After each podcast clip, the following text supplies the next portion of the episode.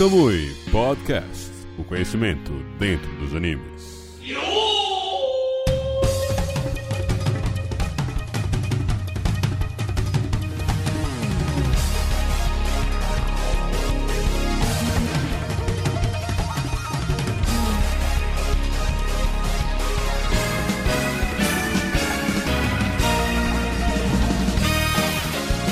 Queridos, sejam mais uma vez muito bem-vindos aqui ao Kamui Podcast, o seu podcast de animes, sua live.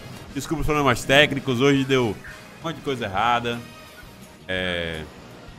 Mas agora já resolveu. Hoje vamos falar um pouquinho aqui sobre o nosso querido Sir Crocodile nesse podcast, nessa live especial, tá certo? Junto com meus queridos colegas fãs de One Piece. Agradecendo para vocês que estão aqui ao vivo com a gente na live e para vocês que estão no podcast em todo o Brasil, nos vários estados que eu falei um pouco antes aqui, antes de dar um erro. São Paulo, Minas, Rio, Goiás, Mato Grosso do Sul, Mato Grosso, Sergipe. Muito obrigado. E outras cidades também que estão aí dentro desses estados. Não vou contemplar agora, mas prometo que no próximo podcast contemplo. Muito obrigado, audiência do podcast. Vocês são maravilhosos. Compartilhem com seus amigos pra gente chegar em 5K, beleza? Tudo demais. Meu querido Pedro, como é que você está? Seja muito bem-vindo a mais uma live, mais um podcast. Ah, agora sim, agora do, do momento, né, de poder falar um pouco de Crocodile com esse cara que eu influenciei, lutei muito para ele começar a assistir One Piece. Finalmente, depois que ele assistiu, se tornou um grande fã. Tô bem feliz de participar desse podcast. Você é o mestre de Rodrigo Cardoso, né? É bom deixar claro isso aí, que é o nosso colega aqui. E é um aluno relutante, que fica implicando com o deus Garp, que todos sabemos que é o mais poderoso da obra One Piece. Rodrigo Cardoso, seja muito bem-vindo a mais uma live, meu querido. First of all, I want to thank all my friends and my family for all the support and my team for this victory and for all the fights we have gonna have today and tomorrow. And I'm gonna say to my friend Pedro, Peter, that Garp, uh, frankly, is not the best guy I ever see in One Piece, but he's a quite nice old man. Mas, infelizmente, Garp nunca será, nunca será, nunca será, nunca será. Nunca... Brincadeira, brincadeira. Brincando, gente. Rodrigão. É, boa noite. Pô, pode falar, pode falar. Essa foi a apresentação fake, fazer a apresentação real. É, boa noite, boa tarde, bom dia, pessoal. Como o Pedro disse, ele me influenciou muito para começar a assistir One Piece. Eu tava muito. Caralho, não vou ver essa parada não, muito episódio, muito episódio. Só que Pedro pagava um pau sinistro e ficava falando assim, contando as paradas. Aí eu meio que, ah, velho, eu vou começar. Aí eu comecei e pronto. Então, realmente, Pedro foi uma grande influência para começar a assistir One Piece. Agora, pagar pau pra Garp, ainda não cheguei nesse nível de fanboyzice ainda. Existem níveis de fanboyzice, né? Bom, perfeito, pessoal. Hoje a gente aqui vai falar um pouquinho sobre ele, o maravilhoso, o incrível, o magnânimo Sir Crocodile, um dos melhores personagens da obra One Piece, tá certo? Um dos melhores vilões. Para muitos, um, o primeiro grande vilão, como para Rodrigo Cardoso, que vai explicar um pouquinho mais pra frente. Eu quero começar falando pra, perguntando para vocês, meus queridos, como sempre, tocando a bola para vocês, é, colegas de Kamui ou convidados, sobre a relação de vocês com esse personagem, as primeiras impressões desse personagem. Então, Rodrigo Cardoso e Pedro podem dizer a primeira impressão de vocês sobre Sir Crocodile. Vai lá, Pedro.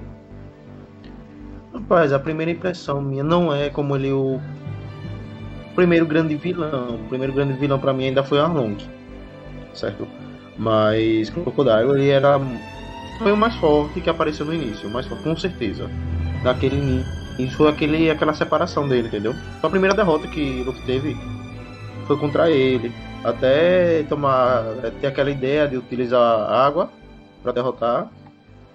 Ele foi derrotado é, até, até aquele episódio não tinha, não tinha tido uma luta que, que, ele, chegue, que ele chegasse perto da derrota. Mesmo com Arlong, Arlong ele não chegou no início, não teve um, um confronto que ele chegou a ficar é, a cair, a ficar de joelhos para Arlong. Entendeu? Crocodile não, Crocodile enfiou um, um gancho no estômago de Luffy. Olha, eu acho. Eu só vou discordar de Pedro um pouco no começo, né? Mas o resto todo eu vou concordar. Que ele falou sobre o cara. O cara foi a primeira. A primeira grande barreira, né? Do estilo. Ele, até agora, foi um dos poucos que venceu o Luffy mais de uma vez no, combate. Assim. Ele lutou três vezes contra o Luffy. E foi tudo penado, foi muita sorte, né? Tipo, claro, protagonismo, tal, tal, tal, mas é sempre uma questão de sorte, assim, até mesmo na última luta, que foi a luta que venceu, né? Foi também uma questão de sorte, porque o Luffy era para morrer ali também. Então, ele de início você já tem esse cara assim e tipo mais para frente você ter vilões assim que apresentam um tipo de perigo diferente, né? Vamos dizer, pode até ser um perigo maior tecnicamente, mas não chegam nessa marca de derrubar duas vezes. Isso é uma coisa para poucos. O cara fez isso bem no início e é muito marcante. Agora, é, sobre ser o primeiro grande vilão, que foi o Marcos falou, que eu tinha dito até, né? Eu acho que ele acaba sendo o primeiro grande vilão, assim, mais que Arlong, né? Porque eu vejo assim, não, não é querendo diminuir Arlong, mas Arlong parece mais, é, como é que se diz? Eu não vejo Arlong como um grande vilão, é, é como se Arlong tá ali na parada dinâmica ainda, é como se fosse meio que não tá no quarteirão ainda, da vizinhança. É uma parada meio que assim, pequena ainda. Aí você tem Alabasta, você já tem a Grand Line, aquela parada super uau, a, a, uma tripulação maior, né, um grupo maior de pessoas já, um núcleo mais bem formadinho. E você chega nesse país diferente, aí você tem esse cara que é um Shichibukai, você fica, que peste Shichibukai, ah, Shichibukai são um, sei lá o que, sei lá o que, sei lá o que. Aí você tem esse cara que é. E massa é a forma como. Isso é uma coisa assim, que não, não é só do Crocodile, né? É do anime One Piece inteiro, assim a forma como One Piece apresenta seus antagonistas é muito bem feita. Ele sempre vai mostrando pedaços, fragmentos, mostra uma cena assim, o cara falando no escuro, uma coisa assim diferente, mas é tudo isso para ir construindo essa noção que a gente tem do vilão. E é uma, é uma construção muito bem feita. E essa foi a primeira impressão que eu tive de Crocodile. Tipo, esse cara é mal, foi essa parada que eu tive. Essa impressão. Esse cara é, é tipo, é sinistro, ele é bizonho. Ele não tá pra brincadeira, né? Que nem. o One Piece tem essa parada da brincadeira, da, da, bobagem, né? Da palhaçada, e é legal, isso eu adoro. Mas Crocodile é o cara que não tá pra brincar, se você for ver, né? Sendo que a gente vê depois de uma saga com Bug, com até mesmo aquele Don Krieg pateta lá com aquelas armas ridículas. Aí, tipo, você tem um vilão assim, um cara com status, né? Porque é um Shichibukai, é um Shichibukai. É algo assim que faz muita diferença.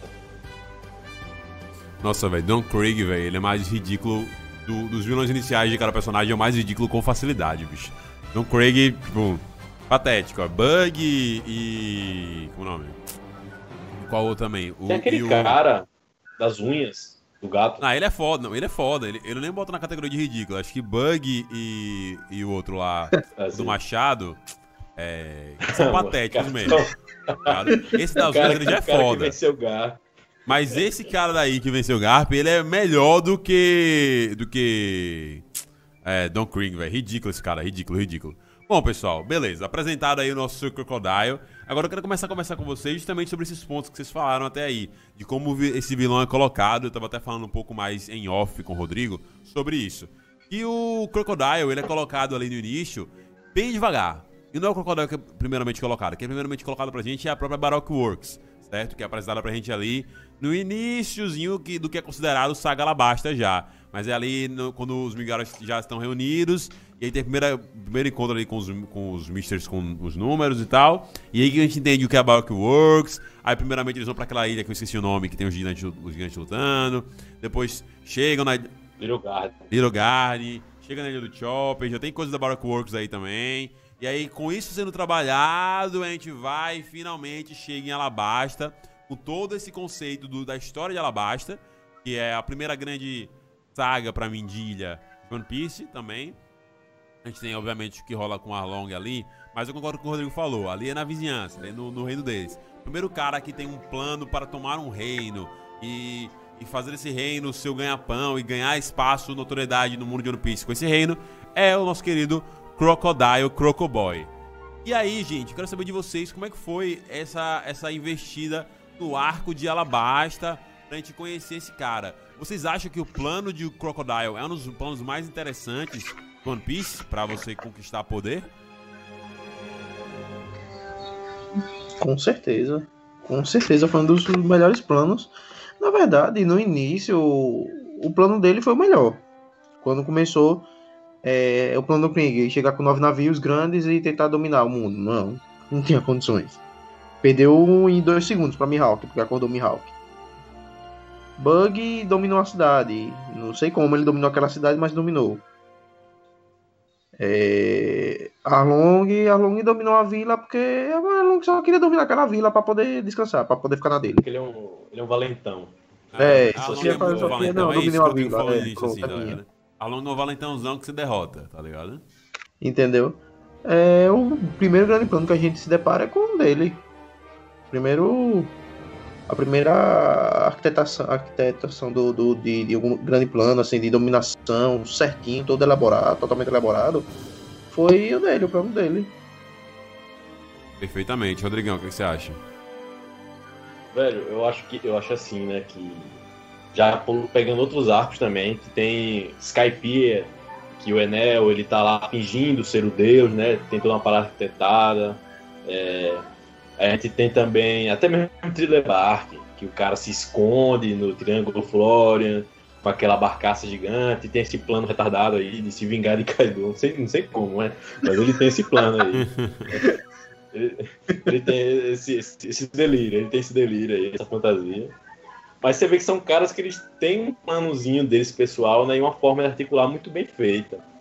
Assim, pra forma que é construída. Mas eu acho que o único que se compara, por mais diferente que ainda assim seja, e ainda assim é parecido, é do Flamengo com o Crocodile. Porque, assim, querendo ou não, por mais inteligente que fosse, o Crocodile acabou não conseguindo dominar a nação. O do Flamengo conseguiu dominar numa noite, né? Então, assim, em eficácia, a gente poderia dizer que o do Flamengo está 10 a 0 no Crocodile. Só que são fatores. O, o do Flamengo poderia fazer isso uma noite. E o Crocodile, assim, é aquela coisa. Se a, a tripulação tivesse aparecido, tchau, ela basta, velho. Porque o cara, como falaram aí da Baroque Works, o cara criou a Baroque Works, criou um sistema totalmente é, secreto, né? Que ninguém demonstra a sua identidade pro outro, são codinomes, né? Mr. One, Mr. Zero, ninguém sabe a identidade dele. Ninguém sabia, inclusive, que ele era Shichibukai, além da Robin, né? Que sabe- Que tava do lado dele, era a parceira, né? Sim. E você. E eu- agora uma coisa partindo pro próprio Crocodile que eu achei muito foda, muito, assim, muito pica que ele fez. Assim, ele fez muita coisa foda, assim. Foda assim. Foi, foi muita coisa ruim que ele fez, mas assim, de inteligência, né? De estratégia. Que ele pegou, fazer a população se virar contra o rei, né? Faz, criar, colocar essa dúvida na população, fazer cri- e e ele se colocar como um salvador. Isso foi muito perfeito, tipo, ele tem esse título de Shichibukai, ou seja, ele é um cara do governo, ele é um cara do bem, né? E esse cara tá lá, é, tem um cassino dele, ou seja, diversão, só coisa boa. E ele ainda expulsa os piratas. Esse cara é um herói, esse cara Sim, é fantástico. tipo, é muito perfeito isso. Rapaz, então, é... o plano dele, ao meu ver, é um total equilíbrio com o do Flamengo. É Sim. praticamente a mesma ideologia. Virar o povo contra o seu rei, tomar aquele lugar, entendeu? Se tornar seu novo líder. Do Flamengo deu certo, o Crocodile não. Só Do Flamengo deu certo por um tempo, né? É, mas pra mim é o seguinte. O que do Flamengo foi, o que do Flamengo acabou de ser, é o que Crocodile, o que Crocodile foi, entendeu? Foi aquela divisão. Eu acho Entendeu? que, que as semelhanças são muito grandes. Eu queria já, já começar É. a tocar nesse assunto, aproveitando que vocês colocaram aí. Que, por exemplo, ó, não é só isso. Por exemplo, a gente tem aí, nessa mesma saga de, de Crocodile do Flamengo, uma princesa usurpada querendo retomar o poder do, do rei, sei lá o quê. A gente tem a Lily, a gente tem a, Rebe a Rebeca, né? Rebeca, porque eu falei Rebeca, eu sou retardado. É, a gente tem a Re Rebecca. Rebecca. A gente tem a Rebecca, certo? A gente também tem é, esse plano de você criar uma organização para você poder também. Tudo bem, aí eu acho que é mais diferente, mas vamos pegar só a premissa: de você criar uma organização por trás do seu poder. É, o, o do Crocodile criou a, a Baroque Works, que eu acho que é mais foda. E o do Flamengo, além de ter os Piratas do Quixote, ele tem a questão ali do Smile, que é o negócio que ele tem com, com o Kaido, que é por trás. Tudo que ele, a engenharia daquela, daquele sistema ali funciona com a organização por trás para poder vender pro Kaido. Beleza? Você tem esse cara que realmente. Joker, né? Hã? Oh, O Joker, né? Esse É. codinome do. Exatamente, o do Joker e tal. Você tem ali por trás também, na, além disso, tem essa questão desse cara ser o salvador desse reino, o cara que chegou para ser o herói. Ambos são Shichibukais tal. E, nesse, e nisso que Pedro falou, que é você pegar a população e se voltar contra o antigo rei para você se pôr como herói. Então, quando o Pedro fala que o, o Crocodile é o antigo Dom Flamingo, é perfeito. E até o Dolph chegar, o Crocodile é um dos melhores vilões de, de One Piece e um dos mais bem trabalhados. O que eu gosto do plano do Crocodile é justamente a Baroque Works, tá ligado? Eu acho a Baroque Works genial, tá ligado? Genial mesmo. Acho que todos os sistemas dela são bem bacanas. Ele cria uma organização, velho, que como o Rodrigo falou, que os Miguaras que limparam ali, mas se não chega os Miguaras, a tendência era a Backworks crescer como organização e chegar uma parada realmente absurda pra poder, sei lá, bater com outros caras, entendeu? Tipo assim, acho que seria, teria essa progressão dele no reino de Alabasta, que era um reino muito rico, muito próspero. Então, eu acho que, que o Croco, ele é um cara muito foda e realmente, ele foi vencido na sorte ali, porque o Luffy não tinha conhecimento técnico para vencer o Crocodile. Ele venceu na, na, na doideira mesmo. Era era uma organização mundial, velho. Caralho. E, a, e, além disso, até os subordinados são parecidos. Alguns, pronto, tem o da bomba do lado de Crocodile e tem o da mina do lado do Flamengo. Tem o cara do peso do lado do Flamengo e tem a menina do, do peso também do lado do Crocodile, entendeu? E tem mais outros que são parecidos que eu não tô me recordando agora. É, teve, teve essa grande inspiração. Perfeitamente, Pedro. Perfeitamente. Ele utilizou bastante, bastante a saga dela basta para mudar a de, a de Dress, Dress Rosa, né? Sim, sim. Apesar que, por exemplo, tem coisas que eu, que eu prefiro. Por exemplo, a Chalabasta é uma saga mais curta. E isso já me, já me, já me agrada um pouco mais da grande Dress Rosa, que inclusive tem lá vídeo no GTV do arroba Camuicast, pra você que tá no podcast, você que tá no YouTube e ainda não conhece, arroba Camuicast, nosso canal, gente, nosso Instagram, a gente também faz vídeos por lá no GTV, além dos posts que a gente faz diariamente. E lá eu fiz no GTV falando um pouquinho sobre a saga da Roça, que eu acho que ela é em relação a One Piece. Mas voltando pra cá, Rodrigo Cardoso e Pedro, quero saber de vocês se vocês têm algum ponto que vocês queriam trazer para essa conversa aqui em relação ao Crocoboy. Eu tenho. Isso. O segredo dele. Sim, você quer falar sobre o segredo a... dele, rapaz. Sobre esse segredo que o nosso querido. Esqueci o nome do Ivan. É, Ivan. Ivankov. Ivankov. Na, na saga de Marineford, é, o Ivankov ele chega com o segredo do Crocoboy. E aí vira essa teoria pra gente aí, que alguns têm algumas respostas. A gente até falou mais cedo lá no Instagram também. E que o próprio Rodrigo Lopes comentou aqui com a gente na live, tá certo? Eu vou só comentar o que o Rodrigo Lopes falou e, e Pedro dá segmento sobre o que ele acha que é o segredo do Crocoboy. Mas o Rodrigo falou: E aí, lindos, estou aqui acompanhando vocês de, olho, de, de olhos fechados. Rodrigo está passando por uma cirurgia aí de recuperação para você, Rodrigo. Um abraço. Ouça a nossa bela voz, então, Rodrigo, para você poder curtir esse podcast. E depois expliquem a teoria do Crocoboy, Crocodile ser mulher. Boa live. E aí, Pedrão, comenta aqui pra gente sobre a sua visão dessa teoria. Essa teoria vai para um lado de o Crocodile ser uma mulher. Você acha que é isso ou você tem outra, outra versão dessa teoria do Crocoboy? Conta aí pra gente. Rapaz, é... eu não tenho outra versão. O lado mais. É mais fácil que eu vejo é esse, entendeu? Até porque quando aparece a execução, a execução de, de Roger, aparece todos, todos aparecem seus rostos certo? O Mihawk que aparece mais novo, aparece Moria, que, que era melhor antigamente, depois ficou um bosta. É, do Flamengo também, que, fez, que o tempo fez bem para ele. Entendeu? Aparece Shen, aparece o rosto de todo mundo. Menos o dele, o dele aparece só as costas. Então, é isso. Acho que essa teoria começa por aí, essa questão do, tipo, do Crocodile aparecer aí de costas. Aí a gente começa a vir outras coisas. A gente vem pra imagem que a gente tem lançado aí do Crocodile, criança. Normalmente o Oda, ele quase sempre deixa muito claro a, a, a, a questão de gênero da, do personagem quando ele desenha na infância. Você consegue ver, diferenciar meninos de meninas. O Crocodile é meio neutro. Você não consegue dizer totalmente que é um menino, nem se também gravar que é uma menina. Mas pegando como o Crocodile da desenho, ou como o, o Crocodile, como o Oda desenha mulher, você fica tipo, parece uma menina, tá ligado? Parece uma mulher. E aí a gente vem, obviamente, pra questão do, Ivan, do, do Ivankov, durante a saga de Marineford ali, da, da prisão ali. É... em que ele fala que o Crocodile é de confiança porque o Ivankov conhece o segredo do Crocoboy e o Crocoboy e ele não vai fazer nada. E aí o Crocodile vem naquela já de tipo assim, meu irmão, cala a boca aí. Cala a boca aí. e ele, não, beleza, opa, vamos, vamos nessa, vamos junto. E a gente sabe que os poderes do Ivankov são justamente esses poderes de poder transformar o eu vejo se estou falando certo, por favor, vocês dois que são meus experts de One Piece. Essa transformação de gênero, ele consegue é, fazer, transformar hormônios. o. De, de, hormônios, né? Consegue mudar os hormônios, é, hormônios. Do, dos, é, dos seus adversários, da pessoa que ele atinge, e transformar essa pessoa em uma mulher em um homem, um homem em uma mulher, e etc e tal. E aí a galera começa a especular, putz, ele tá ligado com o Ivankov, o Ivankov tem esse poder. Tem essas questões do. do. do, do Oda nunca ter deixado claro a sexualidade e, e o gênero do. do não, o gênero do. É, Crocodile no passado. Ele criou, velho. A galera acha que Crocodile é uma mulher. Tem uma subteoria disso aí. Mas vamos começar por aí primeiro. Rodrigo Cardoso, ouvindo tudo isso, essa explicação meio alambrada que eu dei aqui, é que você acha dessa teoria de Crocodile ser uma mulher? Cara, eu acho que faz muito sentido é, pegando essa, esses dados, né, esses, essas pequenas migalhas e juntando, né?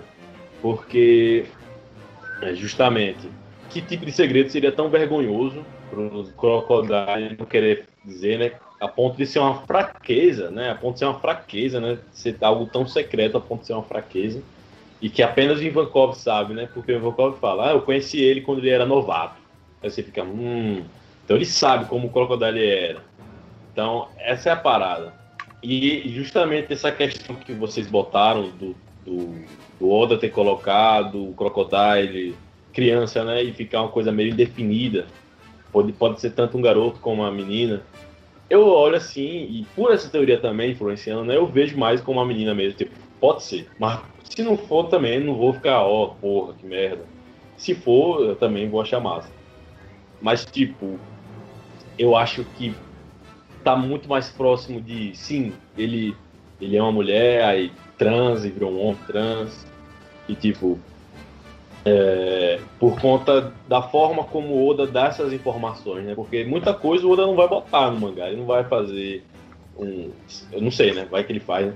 Mas ele não vai fazer um capítulo contando o passado de, de Crocodile, não vai fazer é, uma parada parar só para contar isso. Então ele vai colocando detalhes aí nessas nessas CPS da vida. Ele vai colocando umas coisinhas aí, ah, desenha os personagens quando era guria, ele vai botando. Aí, por exemplo, a gente sabe que o tem algum medo associado à noite, porque tem umas teorias em cima disso. Então, Crocodile jovem. Então, ele vai jogar com essas pistas. Então, eu acho que, justamente você falou de mostrar todo mundo com o rosto e apenas o Crocodile virado, é muito. É, é muito, como é que se diz? É aquela coisa que você conveniente. Vê, é suspeito isso aqui. É muito conveniente, é muito conveniente só o crocodilo aparecer de costas, sabe? E eu acho que faz bastante sentido. E eu até penso, eu agora é uma teoria minha, teoria de Rodrigo aqui apresentando. Ah. Eu imagino que é possível, não tenho certeza, mas é apenas vejo como uma possibilidade, que o Crocodile ter um relacionamento com o Mr. One, o Dez Bones. Algum tipo de relacionamento, porque eles parecem ser muito íntimos. Pode ser, Rodrigo, pode ser. Gostei dessa teoria. Faz sentido, realmente. Eles são realmente muito próximos mesmo. Acho que a de todos ali é o que eles que ele, tipo, tem a maior proximidade. E pode ser, pode ser. Se for, tipo, assim, é, a gente tem o entendimento da, da maior dessa, dessa, teoria, faz sentido. Eles, inclusive, vivem juntos aí nessa prisão, nessa, nesse rolê prisional aí também e tal. Tem capas legais deles dois juntos. Então seria bacana. Eu, eu acho que faz sentido, bicho. Eu acho que faz sentido. Pela forma como foi colocado, foi colocado justamente o Ivankov, a cena, essa questão que você falou aí realmente de, de uma pessoa, pelos motivos que são apresentados na teoria do Crocodile escolher ser uma mulher, por conta como o universo de One Piece, o universo pirata funciona. É, o nosso mundo também, inclusive, é um mundo muito machista e tal. O personagem como Crocodile, que anseia poder, talvez visse em seu corpo feminino uma fraqueza. Entendeu? Acho que é, uma, é, é o que a galera defende essa teoria. Ele acreditava que isso é uma fraqueza, certo? E aí por isso que ele quis mudar para poder também ter toda essa representação de poder que ele sempre anseia em todos os aspectos. E ele achou que isso também era. E pode ter sido essa visão deturpada na cabeça do Crocodile que gerou isso. Acho massa essa teoria, acho muito bacana. Eu acho que provavelmente é. Eu só não sei se a subteoria, que foi criada através disso, de que por conta disso o Crocodile é a mãe do Luffy, aí eu acho que a galera já deu uma. já deu uma viajada demais, tá ligado? A galera exagerou. Tipo, calma, calma. Torcedores, calma. Torcedores, calma. Eu acho que aí já é demais, porque. Putz, eu não sei. Tipo, não que seja. Tipo, seria estranho, mas seria surpreendente, tá ligado? É, o Oda fazer esse rolê aí. E aí, realmente, como ele falou que ele não daria tanta importância pra, pra tanto protagonista no Luffy, mas ele fala que ela não seria vista como uma mulher bela, entre aspas aqui que eu coloco com as mãos no conceito de bela, aí talvez ele encaixaria com o Crocodile, uma coisa mais sisuda que ele fala, entendeu? Coisa mais, tipo, firme, rígida, diferente do que é colocado em outros personagens. Não sei, não sei. Acho que é viagem. O que, é que você acha, Pedrinho? Mas eu concordo em absolutamente tudo que vocês falaram. Agora, é... Crocodile ser a mãe de Luffy é complicado, viu? É complicado. eu preferia a introdução de um novo personagem do que essa história. Não, eu também acho que. Mas isso é a minha preferência. Isso não quer dizer nada. Até Se o Oda me escutasse, já, taria, já teria uma luta de Akainu e Kizaru aí rolando pra gente ver. Né? quem sabe? minhas cartas. É. Quem sabe, quem sabe, quem sabe. Ah, é. Rodrigão, diz aí também você que pontos você quer colocar aqui nessa discussão sobre o nosso querido Crocoboy. Eu gosto demais do nome Crocoboy. Só pra comentar sobre essa parada da mãe de Luffy. Eu acho completamente absurdo, velho. Eu acho que não tem, não tem pé nem cabeça essa teoria. É simplesmente porque ela não apareceu ainda. Aí, vão, aí qualquer pessoa que. Qualquer possível figura feminina poderosa que apareça. Ah, não, é a, é a mãe do Luffy. Sim. Saga? Eu lembro, eu lembro que estavam colocando que o novo almirante era a mãe do Luffy. Já, eu já ouvi essa, essa teoria eu também. O almirante Touro Verde é, é, era a mãe do Luffy. Eu, achei, pô, calma, nem, nem apareceu nada, sabe? Não, apare... não, mas faz sentido, porque será o quê? É, tipo, eu acho que é mais a galera tentando preencher esse espaço da mãe do Luffy. Que, na minha opinião, eu acho que ela não vai aparecer tão cedo, ou então nem vai aparecer. Eu acho que nem vai aparecer. Sinceramente, acho que nem vai aparecer. Não, não, não param de tentar preencher essa lacuna aqui de que o deixou. Tentam botar Crocodile, já tentaram botar esse almirante, tentam botar todo mundo, pô. Tentam botar todo mundo. Até a Big Mom já ouvi falar. Uai, seria e... zoado, aí seria zoado, viu? Nossa. Nossa. Caralho. Agora, como é o nome? Um alerta de spoiler aí, viu? Quem estiver escutando, alerta de spoiler. E já tem até gente falando de quando Yamato, se Yamato entrar para o bando, quando ele conhecer Ivankov se tornar homem de verdade, quando, como ele quer, né? Como é da vontade dele. Hum. Pô, ia ser bacana, velho. Acho que ia ser muito massa isso aí. Inclusive, você tocou um assunto interessante. Tem uma teoria, né? Tem nada a ver com crocodilo isso aqui, mas agora que o Pedro falou, me lembrei. Tem uma teoria que diz que, que assim, a gente. Existe essa teoria já de que o, o. Qual é o nome dele? O Shanks não seria tão bonzinho assim, né?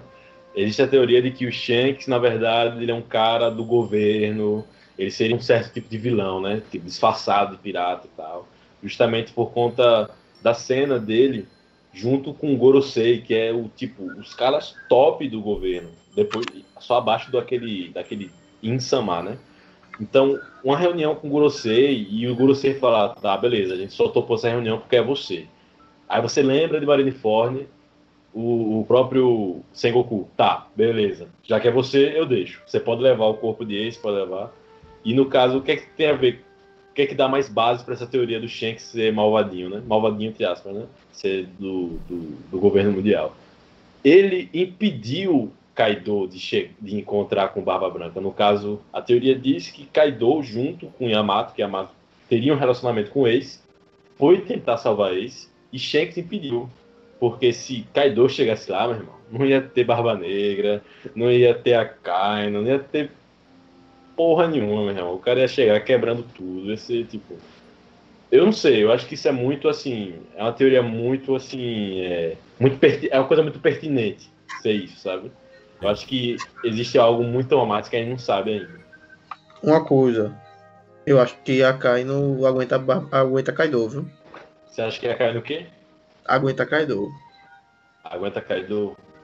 Pai, a Kai não aguenta Kaido. Eu acho que aguenta, velho, porque ele, ele tomou um. Teve uma luta com a Aokiji e não perdeu nenhum membro, pra mim isso aí já. É, Só ele não Enfrentou perdido Barba nada, eu Branca. acho que já tá enfrenta valendo. o Barba Branca com, tipo, rage total ali. E sobreviveu. Agora, aproveitando aqui e voltando já pro Crocodile. Na cena de. Na saga de Marineford, como a gente já falou aqui, ele bateu de frente com. Bateu de frente com aquele cara do Diamante, que é poderoso, que ele é um dos capitães, um dos comandantes dos Piratas Barba Branca. Bateu de frente com o do Flamingo. Inclusive o do Flamingo queria se unir a ele, né? Deu uma parada aí, bora se unir. E eu acho estranho o do Flamingo querer se unir a um cara que fosse mais fraco, né? Eu acho que não faz sentido isso. E a gente tem a grande cena, essa cena eu adoro, essa cena, do, do Crocodile batendo de frente com Mihawk, The God Mihawk. Sim. E aí, meus queridos, vocês acham que o que o Crocoboy tem muito ia fazer o Mihawk comer areia? E aí? Caraca, é difícil, é difícil. Porque o Mihawk, ele, tá, ele é um personagem que ele é hypado pra gente, tipo, desde Ever, desde Wish Blue, né? A gente tem ali o Mihawk com a figura do grande confronto final do Zoro. E se a gente pensa que o grande confronto final do Zoro tem que ser um cara muito pica, porque o nosso Zoro maravilhoso, o Roronoa, é um cara muito incrível, muito poderoso, a gente coloca, a imagina, Ele é imagina que... Hã? O Zoro é o protagonista. É, exatamente, como o Rodrigo gosta de colocar. Então a gente imagina que, que o Mihawk tem que ser um cara muito foda, muito, muito poderoso. Mas a gente também não pode negar o fato do Crocodile ser um cara muito poderoso. O problema é que, como ele foi derrotado em uma fase de poder do Luffy muito abaixo, cria-se essa questão de, tipo assim, putz, pô, esse cara não tem como ser, ser forte. Mas é aquela coisa né, que a gente fala do contexto ali, de como ele foi derrotado. A gente, talvez o Crocodile possa ter se desenvolvido um pouco mais agora, a gente não tem certeza. Então, eu não Tá, eu, eu, eu acho que eu- se eu fosse responder, serião, eu diria que não. Mas eu não boto mesmo no fogo, não. Eu gostaria de ver essa luta assim. Eu acho que o Mihawk é Mihawk, realmente. Infe- Infelizmente, pro bem, pro bem ou pro mal, Mihawk foi construído como The God, né, velho? O cara realmente incrível. O cara que disputava, tipo, o rival de Mihawk é o Shanks, e Shanks é um Yonkou, né? Então é outro, é outro ranking, outro patamar.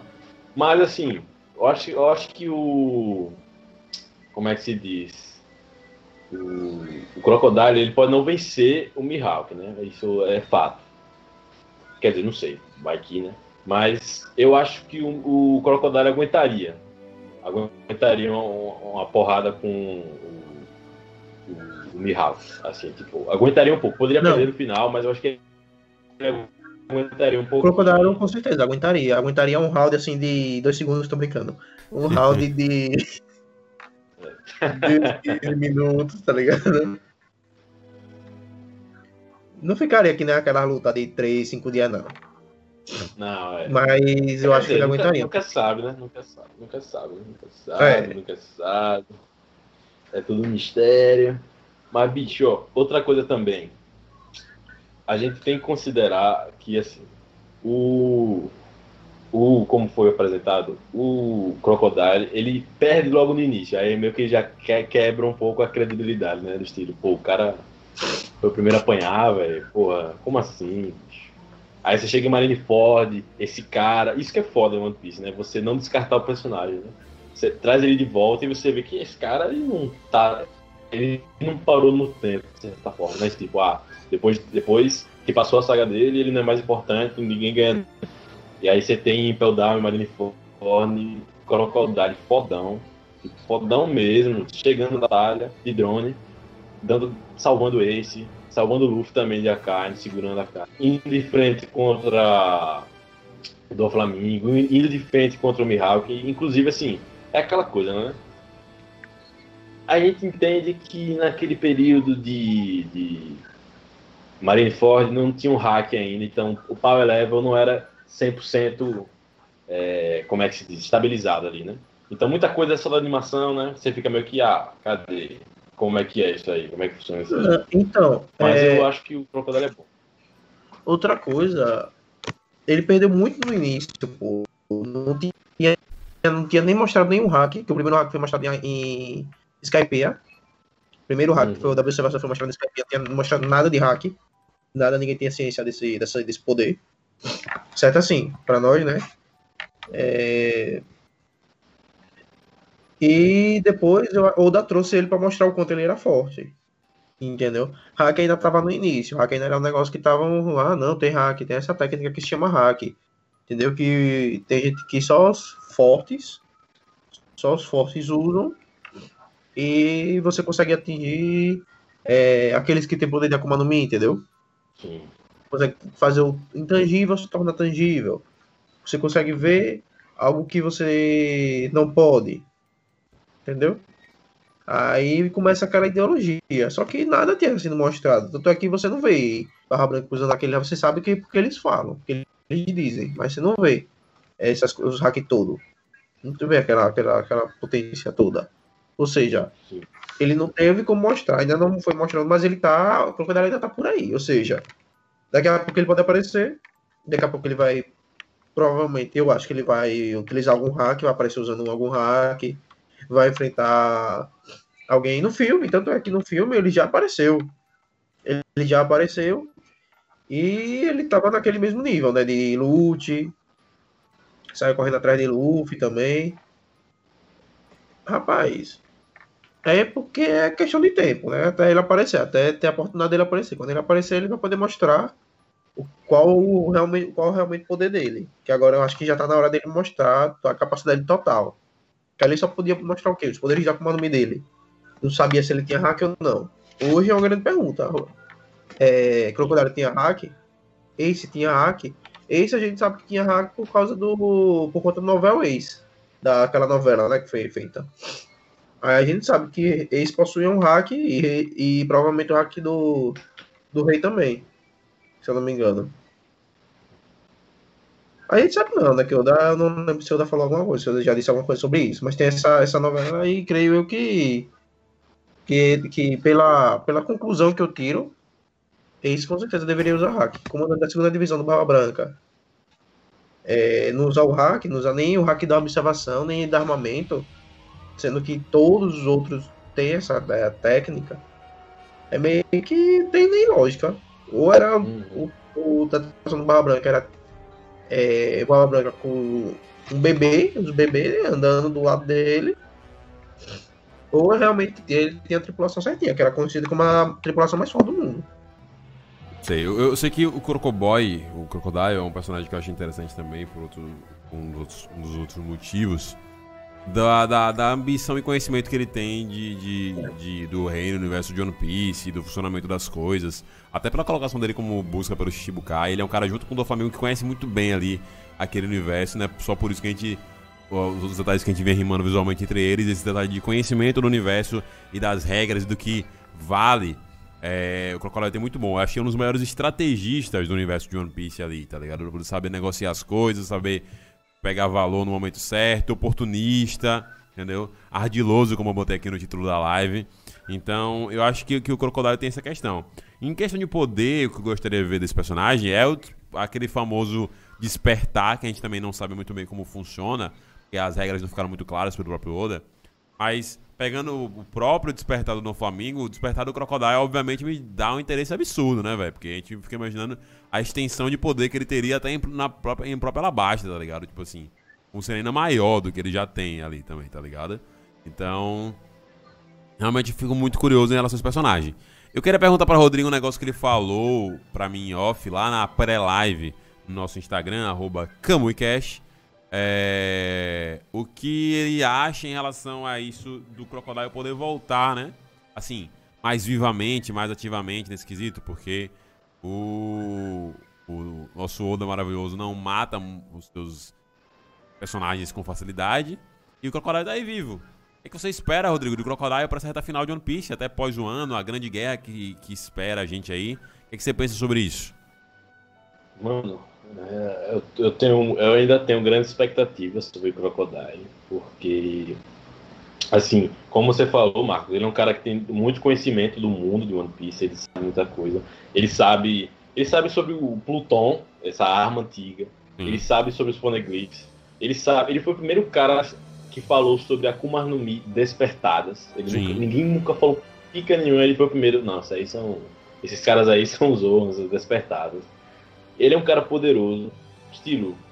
É aquela coisa, né? Você fica pensando, bicho, o cara tem um deserto. É, como é que ele não venceu, né? O cara tava num Sim. país que era um deserto. aquela frase, como é que ele não venceu, né? bicho? Tudo a favor, pô. Mas, tudo a favor, pô.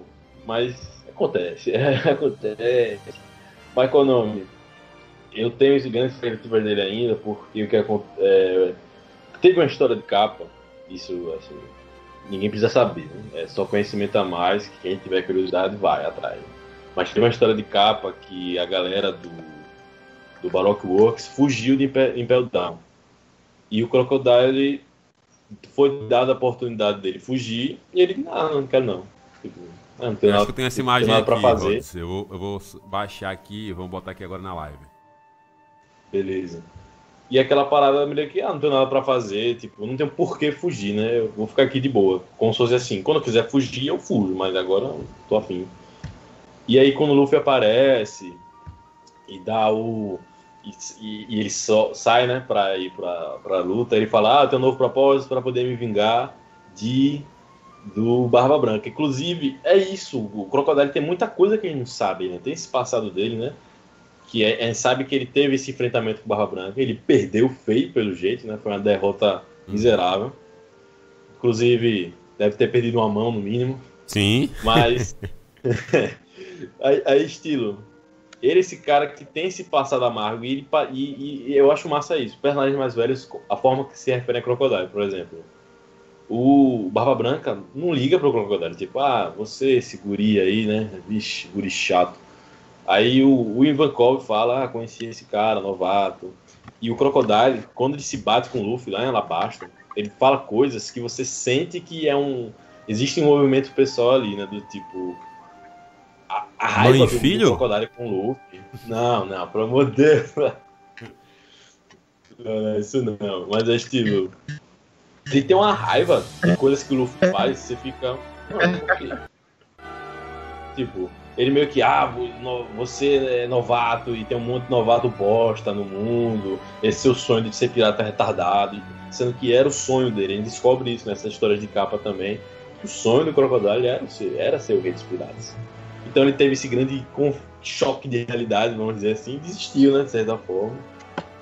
Então eu acho que ele é um personagem que tem muito a dar ainda, se, se for dada a oportunidade pra ele, né? Ele tem muito a acrescentar ainda. Com Muito certeza, rico. Rodrigo. Certeza. É Eu vou, eu vou fazer- vou botar aqui a capa que você falou, você me disse é isso mesmo. Fica atenção, presta atenção aí na live. Transitei aqui, ó. Veja aí se apareceu já. É isso daqui? Você não tá aparecendo ainda aqui na live. Beleza. Só um instantinho, vamos ver, pessoal. Expectativas foram criadas. O pessoal que tá na live já tá vendo, certo? Essa mesmo, meu amigo. Essa mesmo. É, Essa mesmo. é uma arte capa é muito maravilhosa. bonita, velho. maravilhosa. Muito linda essa capa, muito linda, realmente. E acho que é justamente Ô, isso. mozão. Hã? É exatamente isso. Até eu Mozão tava você lado. falando ali mais cedo. Tava vendo essa imagem. Eu falei, putz, acho que é bem por aí que o Rodrigo quis, quis colocar aí também. Essa cena resume bem. E realmente, Rods, eu acho que ele é um personagem que ele ainda tem muito pra dar, ele tem muito conhecimento. E é muito comum a gente ver isso em vilões, seja de animes, seja na cultura pop, em que eles são meio que uma deturbação dos antagonistas, dos protagonistas, tá ligado? A gente vê isso, por exemplo, em Star Wars. Eu vou falar Star Wars sempre porque eu sou babaca, pa, paga-pau, né? Mas em Star Wars, por exemplo, Vader é o Anakin, né? É uma deturpação do Luke também, tá ligado? Tipo assim, é um, um outro lado desse vilão. Pode encontrar outros exemplos da cultura pop e eu acho que é uma cena interessante a gente ver ele depois, ele até vendo o outro Luffy, tá ligado? O Luffy Yonkou, basicamente, aí que a gente tá quase tendo, sendo colocado aí. Eu quero muito ver o Crocodile na história, eu acho que ele realmente tem muito pra acrescentar, certo? Eu tô muito curioso pra ver o que, que ele pode fazer ainda por aí. Eu quero muito ver o encontro dele com a Vivi de novo. Eu também tenho a curiosidade de ver esse, esse pequeno momento. Mas diga lá, Pedro, você queria falar um negócio, eu acabei te cortando, pode falar. E- Então, é o seguinte, é porque também a maioria dos piratas tinham esse sonho, tinham esse sonho de ser rei dos piratas. Só que eles acabam se deparando com sempre tem alguém mais forte. Sempre você eles chegam lá e falam, pô, tem esse cara que é mais forte. Não tem como passar desse cara. Entendeu? Esse cara já me derrotou. Vou fazer o quê? Se esse cara me derrotou, ainda tem, por exemplo, os Yonkus. Se, se um deles me derrotou, ainda tem mais três. Que, que quando descobrir se eu tô, que eu tô mais perto, vão vir atrás de mim, com certeza. Eu não vou ter a, menor de chance. enfrentar. O único louco, assim, é suficiente, corajoso o suficiente é Luffy, Garp. Claro, que Garp é. é, é, é, como, é, Roger, Roger. Bárbara, que era um dos Yonkos, então não. Acho, eu acho também que a nova geração, Pedrinho. É. Acho que o Pedrinho, a nova geração também é a galera que eu vejo como Kid mesmo, tá tipo assim, foda-se, eu vou lá. Ele toma um pau, mas eu vou lá, tá ligado? Tipo, é, então, os outros também, o próprio geração, LoL também, geração... que tá tramando estratégia. Eu acho que os, o, a nova geração não tem muito medo. Acho que justamente até é. rima com o que é, Rodrigo tava falando um pouco aí, tipo assim, esse som de vocês é muito louco e tal, vocês são malucos, esses, esses piratas novos são ridículos. Justamente porque esses piratas não têm esse medo que você acabou de citar aí. Esse medo de superar os caras que são mais fortes. Porque esses caras anteriores, Crocodile, do Flamengo, entre outros, foram sensatos. E aí aceitaram posições de Shichibukai, posições de governo em países e tal. Porque eles sabiam que era uma parada complicada de arriscar. Eu acho que a nova geração é mais pistolinha, mais louquinha na cabeça e vão é, nessa e foda-se. É mais mimimi. É. Aí... não, não, pô, mas eles eles têm a coragem de enfrentar. Só que ela é bem dividida, a nova geração. Ela é muito dividida. Tem a Poo, que a Poo já ah, também ah. é, a Poo, pelo amor de Deus, né? É o gato. É, né? Hawks que Hawks vai pela pro probabilidade. Eu tenho chance de morrer ou de viver aqui sim, se sim. eu fizer isso? Morrer. Então, meu amigo, eu sou, sou subordinado. Não vou enfrentar o cara que eu tenho mais chance de morrer. Entendeu? Na concepção de Hawks. Agora lá, é, Kid, Luffy. Até o Rouge. O, o Rouge ele vai até de frente. Entendeu? É que o Rouge também tem tanta força quanto esses, esses três, né? Que eu acabei de citar. Que esses três são os três maiores, os três que encabeçam a pior geração. Mas, mas se bem que já tem mas... gente citando Ruge como mais no futuro, o próximo Yoko, pra ficar no lugar de Kaido. Oh, nossa, galera exagera, viu? eu acho difícil, eu acho muito difícil. Mas Velho. eu não sei, né? Vai que a força dele daqui a pouco dê, dê um up bem. Sei lá. Eu, eu, eu acho mais fácil o Kataguri virar Yonko do que o Ruge, viu, velho? Na moral. Mas olha, sobre essa pior geração, os supernovas, eu, eu não sei, velho. Eu acho que assim, eles são mais pistolinha, mas eu não vejo, eu não consigo ver todos nesse mesmo sonho de ser redes piratas. Pra mim, né? Eu não vejo todos assim, por exemplo. Eu acho que a Bonnie, por exemplo, ela tem as suas motivações pessoais, mas são, eu não vejo isso sendo, ah, ela quer ser a rainha dos piratas. Não, eu acho que ela tem uma parada, uma treta aí muito grande, da grande para resolver dela. Aí você tem o, o LOL, que é a treta com o Flamengo, já fez, né? Mas ele agora ele tá no bolo, entrou pros melhores amigos do Luffy. Eu acho que Kid tem, né? Kid tem, né? Essa parada. Kid é como se fosse o, o, o rival, né? Da mesma idade. Aí, o, por exemplo, o Hawkins, ele parece estar tá um cara só, assim, como o Pedro falou, da probabilidade, né? Pra onde a manada vai, a, a probabilidade vai, ele vai, né? Ele não parece um cara muito interessado em ser redes piratas justamente por ser esses caras que aceitaram ser é, coadjuvantes dos vilões. Tipo, não, beleza, é, vou, vou trabalhar para você, você ser estagiário aqui. Não, de boa. De você boa, ser estagiário. é, de boa, de boa. Aí você tem o Uruji também. Ele, eu não vejo esse interesse dele em ser rei Eu acho que tá uma parada meio mista, assim. Mas, como nome? Aí você tem o Kid, você tem o LOL, você tem o Luffy, tal. Aí são esses caras que estão mais nessa, vamos dizer, missão principal. Eu sinto que os outros supernovas estão mais em quests secundárias pessoais deles. Assim, é o que eu sinto, não sei. Posso estar equivocado. Eu acho que Capone também, eu acho que ele também tem essa vontade de ser rei de piratas, mas simplesmente por causa do dinheiro. Sim. Dinheiro e fã. é, só. É, Barba Negra a também, porque ele já tá na posição de Yonkou quase aí, né? Mas, de Yonkou quase não, de Yonkou mesmo, mas ele era um dos supernovas e tem essa missão também ser o rei dos piratas. É, Barba Negra, não, Barba eu Negra, acho que ele. Ele é a pior geração, né? Supernova. É, eu, é? Eu, eu, acho que ele entrou na. Supernova naquela tá Ele fez Shichibukai durante três dias. Sim, sim, sim. Supernova durante quatro, entendeu? Foi pulando. Só pra botar no currículo. É. No currículo. sim. Fez esses cursinhos, botou no currículo e se tornou Yonkou. Aí, aí. Uma motivação de vida. Perfeitamente. Gente, ó, a gente tá aqui já com basicamente uma hora de live, então Vou pedir para que vocês tenham as considerações finais de vocês em relação aí ao Crocodile, Crocodile Crocoboy, Super Croc. Um abraço para Rodrigão, Celeste, que estava aqui com a gente na live. Então, Rodrigo Cardoso, suas considerações finais sobre Crocoboy, Crocodile. Rapaz, minhas considerações finais sobre Crocodile é que assim, ele, a saga, de, a saga dela basta para mim, eu acho ela perfeita, assim, ela é perfeita, ela constrói muito bem, né? Constrói muito bem um país novo, constrói muito bem os problemas desse país. A gente tem os revolucionários do, do, de Alabasta, tem o rei, tem esses problemas, e o Crocodile só ali, ó, só embaixo dos panos, mexendo nas paradas.